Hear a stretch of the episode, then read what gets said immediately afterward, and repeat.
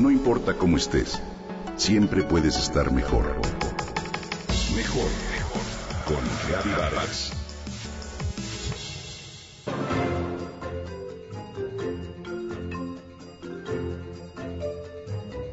La miel y sus bondades. Es dulce, es deliciosa, es nutritiva.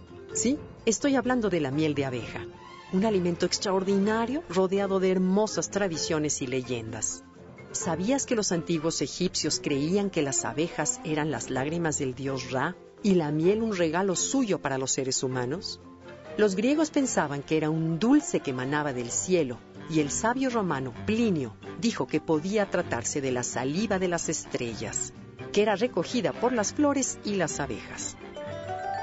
Hoy la ciencia nos permite saber muchas cosas sobre la miel, pero sus propiedades y características en verdad no dejan de asombrarnos. Por ejemplo, ¿sabías que es uno de los pocos productos que se consume directamente de la naturaleza, casi sin ningún proceso humano? Y además, no se echa a perder debido a su composición química inusual que la mantiene fresca de manera permanente. Te aporta vitaminas, antioxidantes, minerales, aminoácidos, enzimas y tiene propiedades antimicrobianas y antisépticas. Tal como nos enseñaron nuestras abuelas, la miel alivia la tos seca, ayuda a conciliar el sueño, favorece la buena digestión y es una estupenda fuente de energía, ya que sus nutrientes son fácilmente absorbidos por el organismo y no acelera la pérdida de calcio como si ocurre con el consumo excesivo de azúcar. La miel es un endulzante muy peculiar porque la fructosa, su principal componente, el cuerpo la asimila de una manera más lenta, por lo que no provoca picos tan elevados como la sacarosa, principal componente del azúcar de caña.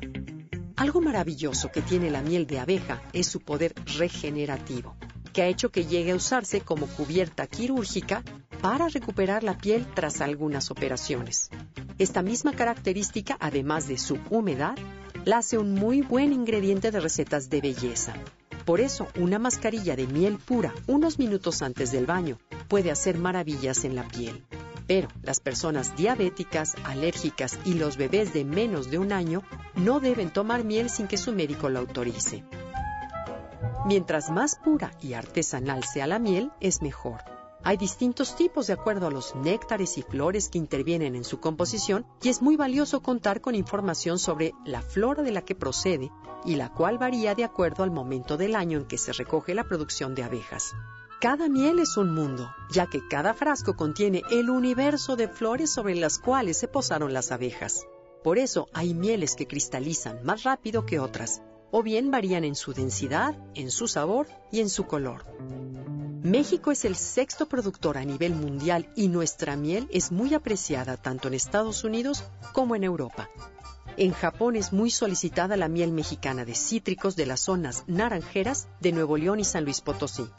El principal estado productor de miel en México es Yucatán y también Campeche y Quintana Roo tienen una apicultura pujante y de mucha calidad.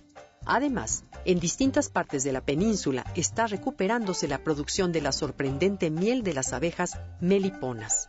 Estos animalitos que se distinguen por no tener aguijón fueron considerados sagrados por los antiguos mayas y su miel tiene altas propiedades medicinales, además de que son los polinizadores de muchas de las plantas de la selva. Las comunidades mayas, algunas cooperativas de mujeres y otros apicultores trabajan de nuevo con las meliponas para recuperar una riqueza cultural y natural verdaderamente invaluable de nuestro país.